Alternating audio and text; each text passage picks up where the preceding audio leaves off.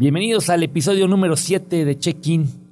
Gracias por escucharnos, ya sea de noche, de día, de madrugada. Es la ventaja de los iPods, que uno puede tener un iPod y prenderlo en el podcast que usted quiera y poder utilizarlo. Gracias por acompañarme, mis amigos y compañeros. Este episodio es traído por ustedes gracias al patrocinio gentil de Viajes HR, donde principian tus vacaciones en la Puebla con servicio para todo el país y el mundo. Vamos a hablar hoy de una ciudad que tiene el nombre de una persona. Bueno, muchas ciudades en el mundo tienen el nombre de una persona, pero esta de un gran líder, de un personaje importantísimo que influyó no solo en su país, sino que en más allá de sus fronteras. Una ciudad que hay que entenderla, hay que saberla y, y leerla. Vamos hoy a Washington, D.C., Washington al Distrito de Columbia, la capital de los Estados Unidos de Norteamérica, la sede del poder político más importante del mundo, la sede donde muchas cosas que pasan a lo mejor en las antípodas suceden ahí. ¿No supiste que fue antípodas, Javier? Buenas tardes, noches, ¿cómo están ustedes? Javier, Itzel, saludarles. Vamos a hablar de un tema que a Javier le gusta mucho porque tuvimos la precaución de prepararlo y mandarlo. parte de lo que hicimos fue mandarlo a hacer una visita express de cuatro días, tres noches, con hotel incluido, a conocer la capital de Estados Unidos. Hola Leo, hola Itzel, ¿cómo están? Hola Carlos, por allá. No, Carlos el día de hoy no ha llegado, no es Pero un holograma. Su, su el micrófono. micrófono, en honor a él. este, tuvo alguna baja. situación que no le, le impidió estar presente con nosotros, pero como es parte fundamental, su espacio está aquí vigente para que él sepa cuando Trajimos vea que estaba- trajimos una botella de agua también para él. Se la llevamos después a, a donde esté. Le dejaremos y hablemos de Washington, un lugar increíble donde tienen que decirle a todas las personas que aguas, porque ha pasado que dicen algunos, me voy a Washington y reservan y de repente se van al estado de Washington Seattle, ¿no? que el, que Seattle y el estado de Washington está exactamente en la otra costa. Antiguamente, cuando la televisión era el principal punto de comunicación en los Estados Unidos y en México y otros países, siempre cuando había un programa de interés internacional o un partido de fútbol americano, de fútbol, así iniciaba la transmisión, de costa a costa y de frontera a frontera, y empezaba la transmisión. Ahora ya es algo que ustedes no podían entender porque ya las fronteras no existen para la tecnología. Entonces, pero si ustedes se equivocan y pueden ir a Washington, en lugar de ir a Washington DC, podrían ir a Washington State, que es exactamente del otro lado, Pero es donde muy está padre. Seattle. toda- De todos modos, es Sab- padrísimo. Perdonen, saben que lo- hace, hace un tiempo estuve investigando en, en Google Maps. Yo creo, yo sé que Google es como que la gente común sube su información, pero si le das en Washington State, como que lo posicionas, la imagen que te sale es la del Capitolio. Entonces también creo que Eso crea confusión, aunque la información tambibién la subimos los usuarios. O puede ser ¿no? un Capitolio también de Washington. Es, ¿no? es el de. Porque sabes que hay Washington en muchos lados, ¿eh? Un, un- un Capitolio. Pero bueno, vamos a hablar no de Capitolio, sino vamos a hablar de lo que vivió Javis, lo que Itzel está investigando, porque es la que investiga todas las cosas curiosas que muchas veces nos va. ¿Y qué ves?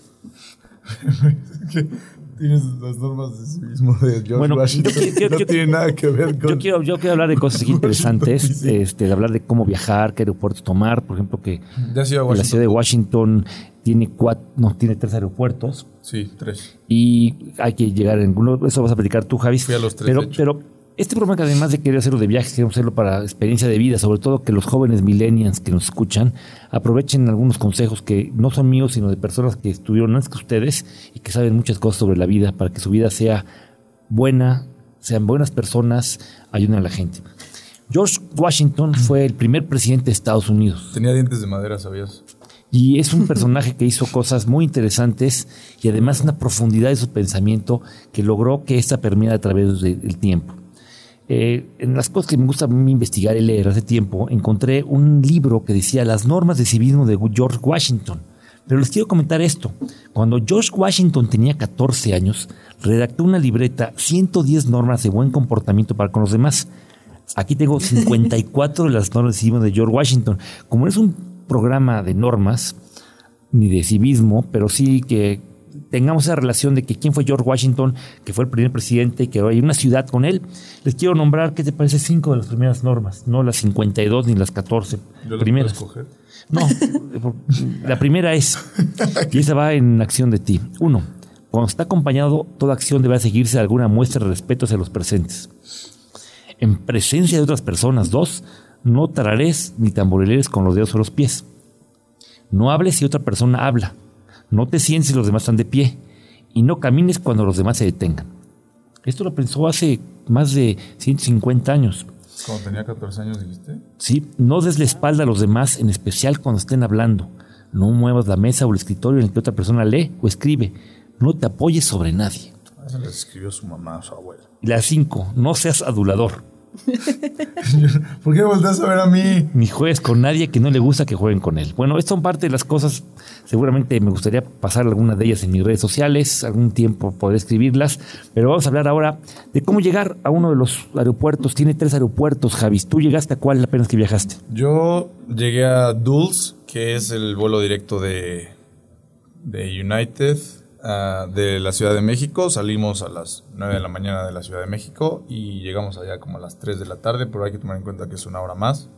Entonces, estuvo bien, estuvo bastante rápido el vuelo, no tuvimos ningún problema para salir del aeropuerto de la Ciudad de México, que habitualmente están retrasando. Y aparte tú no ibas piloteando, entonces el problema no hubiera sido tuyo. ¿No? Que ya quiero yo. ¿Qué tiene que ver eso? De todas Sí. formas se retrasan, no, no Pero no es, es, una estación, es una estación ajena a ti. Pero bueno, el aeropuerto que Javier está diciendo que llegó es el IAD, el International Intercontinental Airport of Dulles. Dulles es el nombre de un funcionario que trabajó en el gobierno de los Estados Unidos y en su honor se le dio este nombre. de ese aeropuerto que está alrededor de una hora ¿no? de distancia de Una la hora, ciudad. una hora y pico, gallo. un hora y pico. Luego hay otro tercer un segundo aeropuerto que es el BWI, es el Baltimore Washington International, que también llega a tener vuelos, alguna vez Una estuvo de hora y México. media, yo creo. Y hay uno que está muy cerquita, que está pegadito, que es el National, el DCA, National Reagan Airport, Más puesto en honor más local, pero se puede volar fácilmente si no quieres pasar una migración larga o ser más fácil o llegar más rápido a Washington, vuelas Puebla o México o Aguascalientes, a Houston y de Houston conectas al DCA. Es importante que cuando quieran volar ese aeropuerto, si vuelan directo, pues van a llegar al, al Dulles. Si vuelan con escala, pueden llegar al Baltimore, Washington, al Dulles o al National. Si van a volar ya con escala y van a tener que hacer transbordo, mi recomendación es que lleguen ya directo al DCA, al aeropuerto National Reagan, porque así van a aprovechar y llegar más fácil. Por eso, o sea, literal te lo venden como vuelos separados, o sea, te tendrías que bajar, o sea, Sí, vuelos separados, conexión de vuelos en Houston y, ¿y también tienes que recuperar tu maleta otra vez o ya la ves? es, mira, cuando llegas a Houston es muy sencillo. Pasas primero migración, ajá. eh, después bajas una escalera y encuentras todas las carruseles de equipaje, buscas el que toca de tu, de su ciudad donde provengas, tomas tu maleta y hay una parte que dice Connection Flights o Connecting Flights. Mm, ya lo- la llevas, la depositas, subes otra escalera, vuelves a pasar los filtros de seguridad, entras a las salas, la B, la C, la D, la E, te vas ya sea en el metrito que tiene el aeropuerto de Houston o te vas. Eso es una- muy conveniente porque va- puedes llegar ya más fácilmente a- a- a- a Houston, al aeropuerto de Washington. Si tú quieres hacer una cosa distinta y volar directo porque no te gustan las escalas, vas a llegar al, al, al- al Dulles, nada más que tienes que tener una, como dicen, un commuting, un transporte de casi una hora y media. Y también es un problema enorme el hecho de que a la hora en la que llega el- justo el vuelo de México llegan casi todos, bueno, muchísimos vuelos transatlánticos que son de Europa y de Asia con, bueno, llenos de casi todos diplomáticos. Normalmente, normalmente los vuelos que son de larga distancia son equipos grandes de más de 300 pasajeros Sí. y esa llegada, cuando llegan varios a las terminales, si llegas un poquito antes ya la salvaste, si llegas después tienes que tener paciencia o tener alguno de los nuevos sistemas que hay para entrar a Estados Unidos, que es el Global Entry, que puedes platicarnos algo de eso Javier, o el GCA TCA Pass, pre-check, pero eso pre-check. es para, bueno, obviamente Para- los dos son para para, filtros, ¿no? Los dos son filtros ya como preaprobados. El Global Entry, tú me habías platicado que es dura cinco años y es literal un permiso como si entraras como si fueras residente, ¿no? Es un sistema en el cual tú tienes ya la posibilidad de que entrar a través de una un- Kiosco, como ¿no? un kiosco electrónico, como si fuera un cajero automático, y entras mucho más fácil. Hay un sistema, pueden entrar a, a internet, buscar Global Entry. Te cuesta 100, 100 100 dólares por dólares. cinco años. Tienes que hacer una primera entrevista en el primer aeropuerto que llegues después de que hagas esa entrevista y te lo dan y, y te facilita. Y también el TSA PreCheck para la gente que no le gusta estar en los aeropuertos pasando seguridad. Pon tú en la vez pasada que fui a Los Ángeles, el aeropuerto que es súper concurrido, te viene literal la hora de, de espera como si fuera una fila de Disney. Sí. Y te viene de 45 a 60 minutos y la gente que tiene TSA pre-check tardas en promedio 5 minutos. Sí, son de las ya cosas. te checan la seguridad. Algunas veces las líneas aéreas también te dan una- un pase cuando ibas en clase preferente, te dan algún pase para que sea más rápido. Es que el- la migración es lo que ha generado cambios en las costumbres de viajes que tienen los que vuelan hacia Asia o vía Estados Unidos. Todo fue a través del 11 de septiembre de 2001 cuando cambió todo. Anteriormente las personas podían viajar de una manera más ligera, podías llevar botellas de agua y no te revisaban, los filtros eran muy sencillos y después de esa fecha cambió toda la estrategia, cambiaron los organismos, ya las revisiones son mucho más fuertes y te permite a ti eh, tener a lo mejor más seguridad, pero tienes que tener mucha paciencia y a veces por eso dicen que tienes que llegar al aeropuerto tres o dos horas antes de tu vuelo para no perderlo, porque el hecho de que estés en la fila y tengas un vuelo inmediato, pues la gente va a decir, pues sí señor, pero a la fila y, y tienes que, que- que asumirlo, ¿no? Entonces, ya llegamos a Washington, ya llegamos a un lugar increíble donde todo huele a diplomacia, huele a Seguridad. a seguridad, huele a orden, huele a una ciudad que fue construida bajo un concepto de orden y que se vive en cada, en cada segundo. Claro, y, y como yo te comentaba que es la ciudad, yo creo, la ciudad más segura de todo el mundo porque pues, ahí vive el presidente, Presidente. de Estados Unidos, pero tú me comentabas que hubo un tiempo en el que no fue así. No fue así, hace 20 años alrededor de la seguridad en Washington era parte de los temas que tenían que arreglar. Ha cambiado todo, igual que Nueva York, igual que Detroit. Estados Unidos ha mejorado mucho esas condiciones y ahora ya lo puede pasear libremente por Washington, D.C. y hacer muchas actividades sin tener que estar preocupados, ¿no? Pero sí fue una ciudad que tenía, que está metida en muchas cosas. Ahí había muchas actividades eh, ajenas a la propia ciudad que tenía la parte política, pero también la parte de vida cotidiana. Y eso Ah. es lo que Es lo difícil de separar. es difícil de separar, pero además está mezclada entre otros estados, otras ciudades. No, está sí. Virginia, al otro Baltimore. lado del río está el Potomac, que es uno de los ríos este, más famosos. ¿Saben que una, una vez aterrizó y un avión tuvo un accidente? El Potomac. Y fue, se hizo famoso ese río por ese accidente de ese avión. ¿Fue En- apenas? en- no, eso El- fue el alrededor de. aterrizar, eh, no, se ese fue, Sally, ¿no? ese fue en Nueva Eso York. fue en Nueva York. en Ah. Ese fue un accidente. Bueno, ese sí me fue de fue. accidente en el Potomac y fue algo que fue muy triste, porque fue en las aguas congeladas, era invierno. Fueron las cosas. frío, eh. Es- está a una hora de Nueva York, casi como tres yo creo que de Boston, y es muy fácil hacer un road trip desde ahí, ¿no? Es, es fácil, es conveniente y puedes encontrar cosas interesantes que visitar. Por También ejemplo, es, perdónale que te interrupción, también es una buena opción, para, digo, una buena visión la de Javi, porque no muchos jóvenes están interesados en viajar a Washington, ¿no? La ven mucho como la ciudad política o la ciudad, como dicen, más de orden, más para ver museos, es muy, o sea, se- mu- muchos sí. museos, muchos espacios culturales, pero sí también la ves como la sede del poder y como decíamos, es como, el Capitolio es como ir a la Cámara de Diputados eh, en un, en un Sí, nivel obvio. mucho más. Ahora, bien pero- importante que los museos, ¿no? La zona de los museos Smithsonian, Smithsonian. son Smithsonian, 19 que es- de ellos y puedes encontrar cosas maravillosas El como zoológico. el, el que fuiste de la, de la- Fue, de la bueno, ahorita Aérea, lo ¿no? platico más, es... O sea, de entrada yo no fui a Washington nomás de turista, o sea, yo fui porque ahí fue un concierto. Entonces ya, ya no eres un- turista, eres viajero. A ver, explícanos porque no entendí eso que estás diciendo. No Porque un turista es aquel que viaja por viajar para que ver a dónde fue y a dónde quiere ser parte de lo que la gente ve para decir que fue. El viajero es el que busca encontrar una ruta, disfrutarla, conocerla y entenderla. Fue un pretexto llegar a o sea, estar en Washington porque mi grupo favorito tocó ahí. Esos son los pretextos mejores. La gente viaja por eso mucho. Viaja para ver algo distinto a lo que tiene en su lugar de origen y aprovecha una ventaja. Tú fuiste ahora sí, a ti te atraparon con la música y aprovechaste de disfrutar una ciudad. No era tu primera opción, pero fuiste, ¿no? Como- Si hubiera sido el grupo, hubiera tocado, por ejemplo, en otro lugar, hubiera sido No, otro es que la gira fue en toda la parte este de Estados Unidos, pero yo dije, no he ido a Washington y me interesa, y pues de una vez, dos Muy buena idea. Dos Es- hiciste buena de las opciones. Estuvo bien. Y, ¿Y, qué igual es tu grupo favorito? Se, deja llama- el público que lo sepa para ver si coincide con tus gustos musicales o decide cambiar el programa por culpa tuya por no disfrutarlo. Pero una de esas, yo creo que no será mi responsabilidad, es que cada quien, pero eh, se llama Bon Iver. Bon Iver se pronuncia. Tardaste Mucha mucho gente en puede decirlo. decir Bon Iver, pero no es, Bon Iver. Es ¿Ver a quién? Grupo. Qué mal chiste. Qué mal chiste. Pero bueno, No lo conozco. es mi grupo favorito. Y cada que lo escuches te puedes acordar de mí. Muy bien. los fui a ver hasta allá. El mejor concierto de mi vida, Valió la pena. mil veces la pena. El clima nos tocó el último día medio feo, pero ¿Y disfrutaste la música? la disfruté como no pensé que la iba a disfrutar. Oh, qué padre, qué bonito, ¿eh?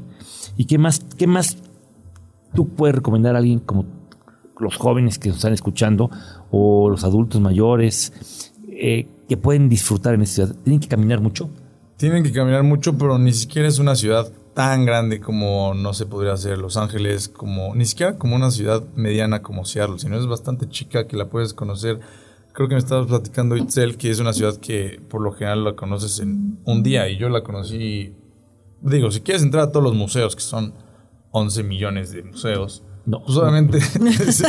obviamente Acabo de decir que son 19 y tú Solo de acabas de decir que son 11 Te referiste millones. a los de Smithsonian. Pero no puede haber 11 Pero de los millones. 19, algunos, uno está en Nueva York, otro está en Virginia y tienen uno en Latinoamérica que es Panamá. O sea, no los 19 están O sea, ahí. no todos los museos de Washington DC son de Smithsonian. Está el Museo del Sí, pero es que dijiste 11 millones y, y- y creo que no, no, no es- no es justo confundir a nuestros... Bueno, si quieres ver todos los museos, obviamente necesitas muchos más días. Si quieres ver los principales, como fueron los que yo fui, que fue el Smithsonian de, del espacio y del aire, que está el Apolo Once. 9, es el Apolo 11, sí, que llegó, que llegó a, la, a la Y el luna. de los hermanos Wright. Está toda la historia de los hermanos Wright. Ese te debería. Ese es muy bonito, te que fueron los precursores de la aviación. Sí, claro. Además, sí, hay una frase muy padre de uno de los precursores de la aviación, el señor, los señores hermanos Wright, que decía, si quieres la seguridad perfecta, siéntete mejor en una banca y ve volar a los pájaros.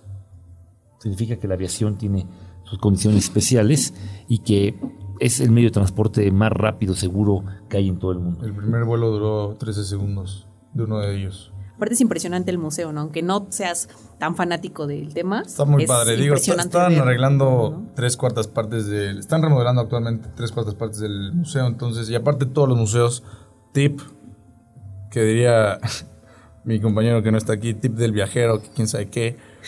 Todos los museos cierran a cinco y media. Así que pueden tomarlo como precaución porque nosotros salíamos a las 12. O sea, nosotros no íbamos a turistear, íbamos al concierto para que no me veas de, ay no, qué mal turista eres, que no sé qué. ¿Cómo te sales a las 12 del hotel? Yo no iba a eso, pero bueno, eh, llegamos al... El viernes llegamos al hotel que estaba junto al Capitolio, fuimos a comer porque ya era tarde, o sea, era, desayunamos a las 7 de la mañana en el aeropuerto y hasta las 5 de la tarde llegamos al hotel a hacer check-in. Con Ale Cañedo. Bueno, hic- hicimos check-in, hicimos un refresh, fuimos a comer, regresamos, estábamos obviamente un poco cansados, pero dijimos, bueno, tenemos al Capitolio al lado, fuimos a dar el rol y luego fuimos al... Había un súper por, por nuestro hotel y compramos snacks y cosas así. Y cosas para despertar y antes de dormir. Ya sabes, para no tener que salir y todo eso. No, pues es, es, es importante saber que puedes comprar cosas como esas. Pero hablando de... Bueno, de- de- eso de ya eso hicimos el primer día. Y luego fuiste, cuenta, a la gente quiere escucharos qué más pueden hacer, qué más pueden disfrutar. Downtown. Downtown y el famoso mall, que la gente puede confundirse y piensa que es un Mall. centro comercial, National Mall. No. No. tiene nada que ver con eso. Es una de las vistas más conocidas de Washington, D.C., que viene siendo todo el corazón Ese una lugar. calzada, Una ¿no? calzada. De un lado al- está el US Capitol, que es el Capitolio de los Estados Unidos, donde se encuentra el poder legislativo. Ahí está el Congreso de la Unión. Sí, los están los los diputados, trabajan. o representantes, como son llamados allá, y los senadores. Y exactamente en el medio está uno de los monumentos más importantes y emblemáticos, que es el obelisco a Washington, que fue, hasta que se hizo la Torre Eiffel, el, edificio edificio más alto que el ser humano haya podido hacer. Y hasta este año se pudo volver a visitar, o sea, hay un elevador, hasta el 2019 se pudo volver a visitar porque estuvo cerrado por remodelación. De un lado se encuentra la Casa Blanca y de otro lado está el museo, el, el- el- también lo, que, lo del museo de... El no museo, Memorial. el memorial de Thomas Memorial. Jefferson. De Thomas Jefferson. Y luego al otro lado está el, medio. el- el Lincoln Memorial y todos los presidentes, ¿no? Estábamos hablando de, Roosevelt. de Roosevelt, que fue un presidente que fue el último que duró tres periodos. Normalmente los presidentes de Estados Unidos máximo tienen ya por, Dos, ¿no? por la ley, con la Constitución americana. Pueden llegar a tener dos. a máximo pueden llegar a tener dos. Que, a ver, vamos a hacer una pregunta aparte de cultura general. De los últimos presidentes norteamericanos, ¿quién ha podido estar solo uno y quién dos? Si, si vemos desde Carter hasta nuestras fechas. Barack Obama. No, mira, Carter estuvo solo un periodo de cuatro años, luego fue Ronald Reagan que estuvo dos periodos, ocho años, Inmediatamente después de Ronald Reagan estuvo George Bush padre, que además tuvo un solo periodo. Continuó después Bill Clinton, que estuvo dos periodos. Llegó después hijo, llegó ¿no? el hijo, George, Bush, George W. Bush, que era el hijo, que estuvo dos veces. Y después estuvo Barack Obama, que estuvo también dos veces. Barack. Y hoy está Donald Trump. Entonces, desde George Bush padre, que solo estuvo un periodo porque fue vencido por, por Bill Clinton, y, y Jimmy Carter, que fue vencido. Que Jimmy Carter, curioso, no fue, eh, creo que el candidato que quería re- reelegirse, no estoy seguro si él se quería reelegir, o fue su vicepresidente Walter Mondale. Pero lo debemos revisar. Me preguntas como si yo supiera. No, nada más es que es parte, la historia norteamericana es, es- es muy compleja. Muy padre. Se han tenido ahorita, por ejemplo, que hablan de cambios en los presidentes de Estados Unidos y las elecciones. El anterior a Jimmy Carter fue eh, eh, Gerald Ford, que Gerald Ford fue el que suplantó a Richard Nixon, que fue tenido Por que renunciar por el famoso tema del Watergate. Claro. Anterior a, a Nixon fue Lyndon B. Johnson, que Lyndon B. Johnson estuvo un poco antes que, eh, como vicepresidente de John F. Kennedy, al asesinato de John F. Kennedy en el año 63, en ¿En el noviembre. teatro? No, eso No, fue eso en fue Dallas, Lincoln, en Dan- al que lo Lincoln, mataron en un el- teatro en Washington. en. El. Y Sí. inmediatamente de eso fue los presidentes. Pero los anteriores habían durado mucho. El anterior a Kennedy fue eh, un general, ahorita me acuerdo el nombre de un general que fue un presidente de Estados Unidos, y el anterior fue, fueron el, pre- el presidente que, que terminó con la Segunda Guerra Mundial, Harry Truman. ¿Crees que Donald Trump se gane la reelección? Vamos a seguir hablando de viajes. no tú quedar- hablando de política. No, que me- estoy hablando de historia de que Estados todos Unidos. sepan si crees que va a ganar. Yo no puedo creer porque no soy ciudadano americano. Yo no estoy hablando de la historia de Estados Unidos de lo pasado. Hablando de Donald Trump, eh, yo estaba leyendo en la página de la Embajada de México que desde su periodo eh, para visitantes extranjeros, en nuestro caso México, ya no están permitidas o ya no están dando las visitas por la Casa Blanca. Antes tú como extranjero tenías que hablar con tu embajada para que te pudiera conseguir un, en un recorrido y ahora están temporalmente Solo para suspendidas. norteamericanos, ¿verdad? Solo los nacionales o solo los Eso es- eso es norteamericanos pueden lo ingresar a la Casa Blanca. Hay, hay mucha buena hotelería también, eh, es cara, eh, los hoteles son caros, hay, hay hoteles, por ejemplo, está el Four Seasons, el Hotel de George, el Villar Intercontinental, y te puedes encontrar a lo mejor hoteles un poco más baratos hacia la zona de Embassy, donde hay algunos hoteles más económicos como los Embassy Suites, Claro. pero si quieres estar más económico puedes irte hacia afuera, hacia un poco hacia Georgetown, Claro, o irte hacia la zona del aeropuerto. Georgetown es la zona histórica también, es donde está la universidad. Es, es una zona padrísima. Es una zona muy bonita, todos los, todos los edificios son Neoclásicos. distintos, neoclásicos y de ladrillo. El ladrillo es poco utilizado en Estados Unidos y cuando se utiliza, se utiliza de una manera muy bonita, lo tienen pintado diferente y hace que sea una zona muy tranquila con eh, áreas verdes por todos lados y, que puedes encontrar estatuas lados por también. todos lados. O sea, sí. En los camellones hay estatuas de toda la gente que firmaba en la Declaración de la Independencia. Y pues padrísimo. Y la verdad, toda esa parte de Georgetown está muy padre actualmente porque sí es muy viejo, pero está Es muy comercial también. padrísimo. Sí, hay tiendas. Es, Oye, Javi, y tú seguramente viste en algún lugar, porque lo repiten mucho, cómo empieza la Declaración de Independencia de Estados Unidos. Es una frase que se repite mucho. No, ¿verdad? Bueno. We the people of the United States. Empieza así, we the people, nosotros las personas. Pero es muy interesante cómo se ha hecho todo lo que tiene que ver con, con- con el buen gobierno que, que- que se genera. Y hablamos, estamos hablando de historia de Estados Unidos. Y ya me Washington recordó aquí Ana, la productora, que es, es Dwight Eisenhower, que fue presidente de Estados Unidos del 53 al 61. Él fue general de la Segunda Guerra Mundial. y anterior fue Harry Truman. Y anterior a Harry Truman fue el que duró 12 años, que fue eh, Franklin Delano Roosevelt, que tenía a su esposa Eleanor Roosevelt, una de las principales eh, pues, dice, activistas a favor de los derechos de la mujer en Estados Unidos, que luego permearon en otros países. Entonces, es, es, es interesante.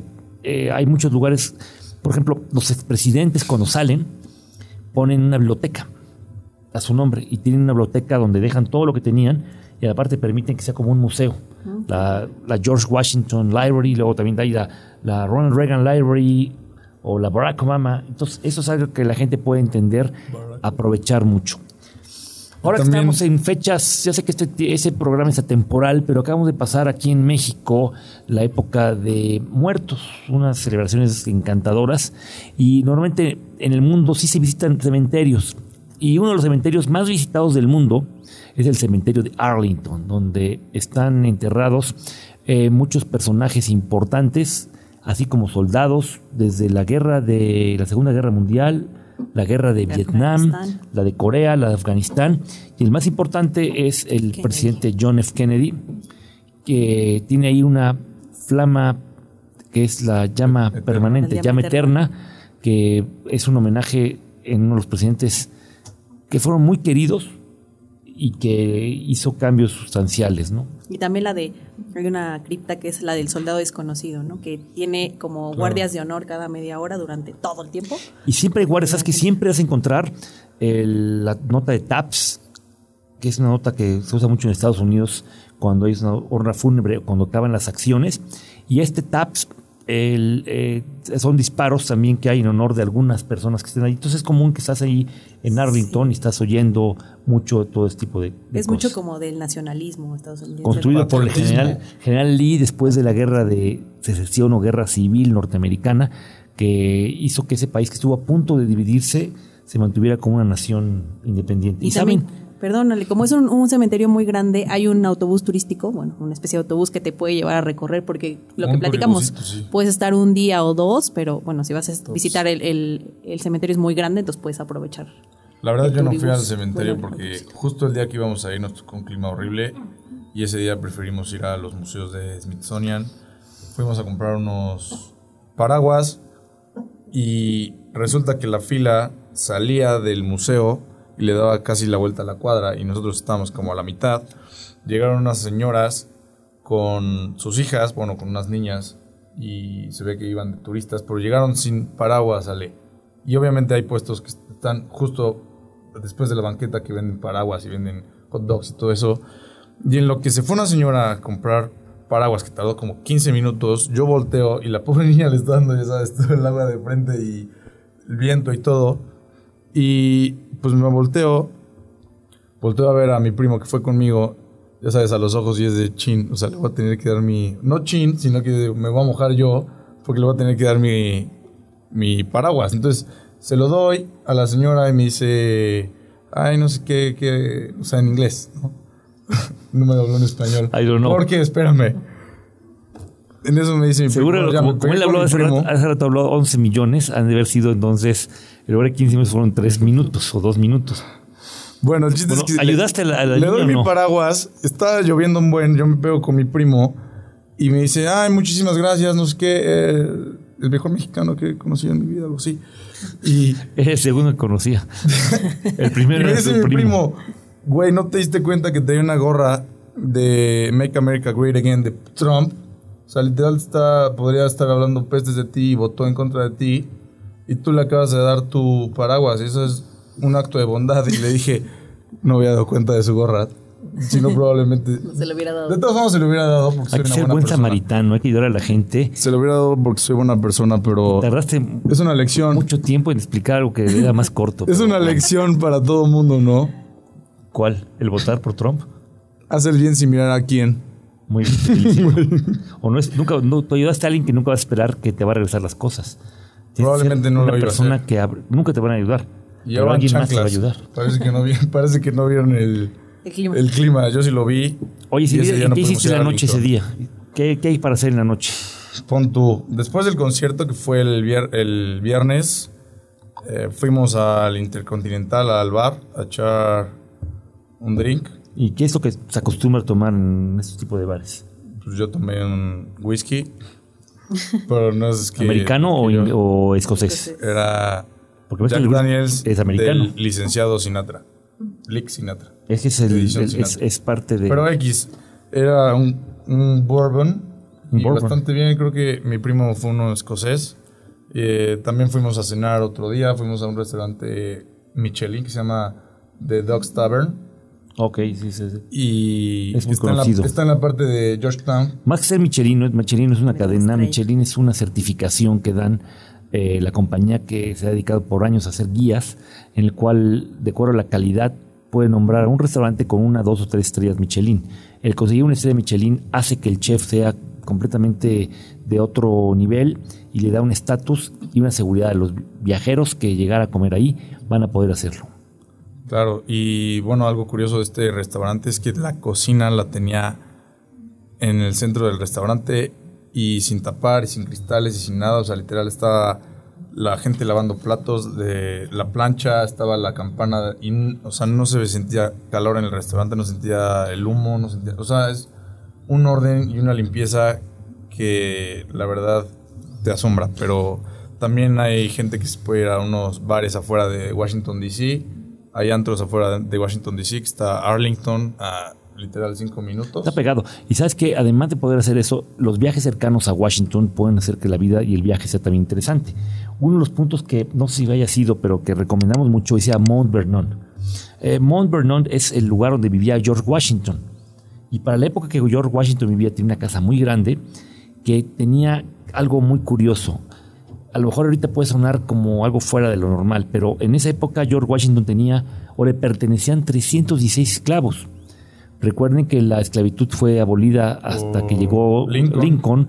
que fue unos años después. Entonces, parte de lo que estaba ahí en ese lugar era una casa muy bonita que se puede visitar, restaurada, donde vivía su esposa Marta, en la cual es parte también considerable de lo que es los Estados Unidos.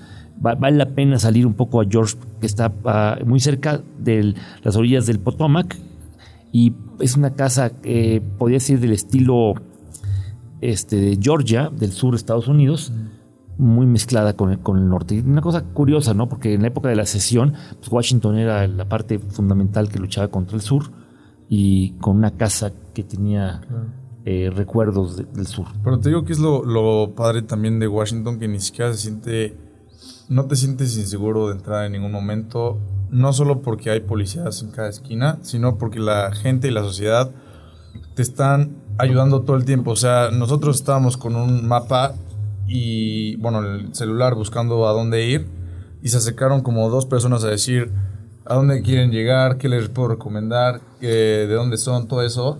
Porque es gente, sí, sí, es una ciudad bastante diplomática y todo eso, pero también es bastante cálida, la gente. Y sabes que, una, una, manera de llegar a Mont Vernon, aplicando que la gente puede llegar a través de un río.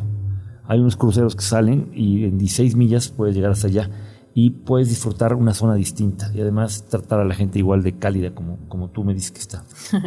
Oigan, yo recuperando una de las participaciones que tiene Carlos es como la mejor temporada para visitar Washington y no sé, tú viajaste en otra temporada, pero eh, una de las más padres es la primavera porque eh, florecen los cerezos, ¿no? El, sí, lo que le llaman me tocó, cara. Yo he visto fotos y está padrísimo y hay unas fotos padrísimas del Jefferson Thomas Jefferson Memorial. Y alrededor. Sí, pero no. Y para esto hay un festival que ocurre el primer domingo de abril que se llama el Festival del Cherry Blossom o el cerezo, la flor del cerezo, en el que conmemoran eh, que un alcalde de Tokio brindó o le regaló 3.000 cerezos a Estados Unidos, a Estados Unidos y también a México. Es algo curioso, en, en la Ciudad de México o en algunas ciudades de México hay muchos cerezos que nos indican el inicio de la primavera, ¿no? Entonces son dos semanas en las que el festival ocurre en, en la ciudad Está padre porque tiene una ceremonia de bienvenida y ocurren como varias actividades en relación a la cultura japonesa. Entonces hay degustaciones de sake, degustaciones de sushi, presentaciones culturales, hay un desfile de kimonos, o sea, o sea es como un festival muy padre, es, es caluroso esa temporada del año, llega hasta los 27 grados, pero dicen que es completamente diferente ver Washington o el Capital Mall lleno de cerezos. Increíble. yo, yo recomendaría ir cuatro días, tres noches para poder visitar bien la zona y estar cerca. Se puede combinar bien con un viaje a Filadelfia, que está cerca, o combinarlo con Nueva York y Boston, hacer un viaje a lo mejor ya de 10 días. La mejor época para ir, bueno, viene siendo primavera. Verano es muy caluroso, pero hay actividades interesantes. Y por supuesto, septiembre, octubre y principios de noviembre. Que puede haber nevadas. Bueno, en, diciembre y enero y febrero sí el clima es, es muy frío. pero se puede, se puede disfrutar. Vuelos, hay vuelos directos desde la Ciudad de México a Washington International IAD, que es el DULS con United Airlines que tiene boletos. Son, baratos, son como 400 dólares. Pues en 50 dólares puedes conseguir, no, no están tan altos. Y puedes volar con escalas también, ya sea volando desde Puebla, desde Aguascalientes, desde Cancún, vía Houston o vía Dallas. Desde Tlaxcala, no Pero sí una recomendación, si van a volar ya con escala, lleguen al aeropuerto National Reagan, que les va a facilitar mucho la experiencia. La llegada ya va a ser un vuelo a un aeropuerto doméstico, no va a tener que pasar ya migración y aduana y estarán en unos minutos ya en Washington, D.C. disfrutando de esta gran ciudad. Y la verdad, yo recomendaría viajar a esta ciudad con un pretexto, no puede, o sea, no puede ser, no, no es que sea igual que el mío de música, puede ser un pretexto de un road trip, puede ser un partido de, de béisbol, de fútbol americano, de básquet, puede ser un pretexto. Ahora los Nationals que ahora son Campeones. los campeones la semana y pasada. la canté, la canté, dije, o sea, llegando, dije Nationals en 7 y ganaron en 7. Pero bueno, el chiste es que, Ale, de hecho, te tengo un, como que tengo una bendición rara, porque punto, hace dos años fui a Ley en verano. Y ese año llegaron a la Serie Mundial Los, Los Ángeles contra Astros. y Astros. ganaron los Astros. Ganaron los Astros. Ahí, X. Medio, medio tuve la bendición. No puedo decir bendición, más bien como, güey. güey. Perdón. Eh, después, el año pasado fui a Boston y llegaron a la Serie Mundial y la ganaron. Y ahora fuiste a Washington y te ganaron la Serie Mundial. Entonces, ciudades de Estados Unidos quieren ser campeones de la Serie Mundial, inviten a Javis. Yo creo que una Chicago quiere ser, porque hace mucho que no es Chicago. Chicago Yo le voy a. Milwaukee, a los cerveceros de Milwaukee, es mi equipo favorito de Estados Unidos. No ha ganado nunca la Serie Mundial. Estuvo una vez en la Serie Mundial en 1982, que la jugó y la perdió, pero fue parte importante. Y también, a lo mejor, ¿Y por qué Seattle. por qué este equipo es favorito? Me gusta, me gusta, yo me gusta el béisbol mucho, lo disfruto mucho y es una ciudad que, Chicago me gusta. Milwaukee me gusta mucho, es una ciudad que algún día vamos a hablar también de Milwaukee, la ciudad de la cerveza norteamericana con una ascendencia alemana muy importante. Ah. Eh, yo creo que sí podemos hablar de ahí, del lago Michigan, de Oconomowoc, de Waukesha, de Delafield, todas esas pequeñas Esas poblaciones que están alrededor. pero, pero sí, sí. Pero es que- parte de. Y luego está Green Bay. Yo le voy a los empacadores de Green Bay. Ayer perdieron ¿Cuántos les vas tú? uno por equipo. Oye, tú tienes varios Uno por varios uno por- uno por, uno por, por por deporte. Perdón, me equivoqué. Uno por, por deporte y a mí me gusta. En sí, en sí, la verdad, yo recomendaría muchísimo Washington con el a- pretexto de o ir a un- algo más que en vez de solo conocer. Integrarlo en un... O lo puedes integrar en un road trip. O en un viaje de trabajo Boston también. Y Nueva York muy cerca. Un viaje de trabajo también. Y- Muchas cosas. Y disfrutemos cada uno viajando. Yo Ya. les quiero agradecer a todos su atención. Recomiéndenos, mándenos mensajes. Quiero agradecer también al equipo que no se ve, porque ahora somos seis aquí sentados cómodamente No en esta cabina. Bueno, seríamos siete, pero no llegó nuestro querido amigo Carlos, que le mandamos un saludo afectuoso, que lo vamos a ver antes seguramente de esto. Pero gracias a los compañeros que están atrás de cámaras, que están ahí pendientes de todo lo que hacemos, al equipo de la Tropical Caliente, que nos ayuda mucho. Y acuérdense de seguirnos en nuestras redes sociales. Son Check-in Arroba ACP. Y se las dejamos aquí, obviamente, como todos los videos y todas las fotos que aparezcan en el video. Eh, van a ser, fueron tomadas por mí, así que pueden darle muchísimos likes a las fotos que van a subir. Y que se suscriban a las plataformas YouTube, Bien. Spotify, iTunes. Y recomienden el podcast, por favor, o no. Sí, porque si no, si les gusta, lo recomienden. Punto. si no, ¿qué puede pasar? Nada. Nos ponemos tristes. No, Javi, Javi tiene que estar contento siempre, ¿verdad, Excel? Claro. Soy una persona muy feliz. ¿Tú? Yo también. Bueno, tú me haces feliz, en parte. En Gracias. parte. Se ama. Algo, quiere, algo quiere. bueno, buenas noches a todos. Buenos O días. buenos días o buenas tardes. o buenas madrugadas. Alguien me, dijo, alguien me dijo que lo oyó en la madrugada. Mira. En el insomnio. Hay mucha gente que tiene insomnio. Yo creo que deberíamos hablar de la salud mental algún capítulo. Que quieres hablar de cosas tuyas, mejor te contratamos un psiquiatra. Uno solito. Un, un monólogo. no mía, sino la importancia de la, de, de la salud mental. Bueno, vámonos todos. Adiós. Hasta luego. Ay.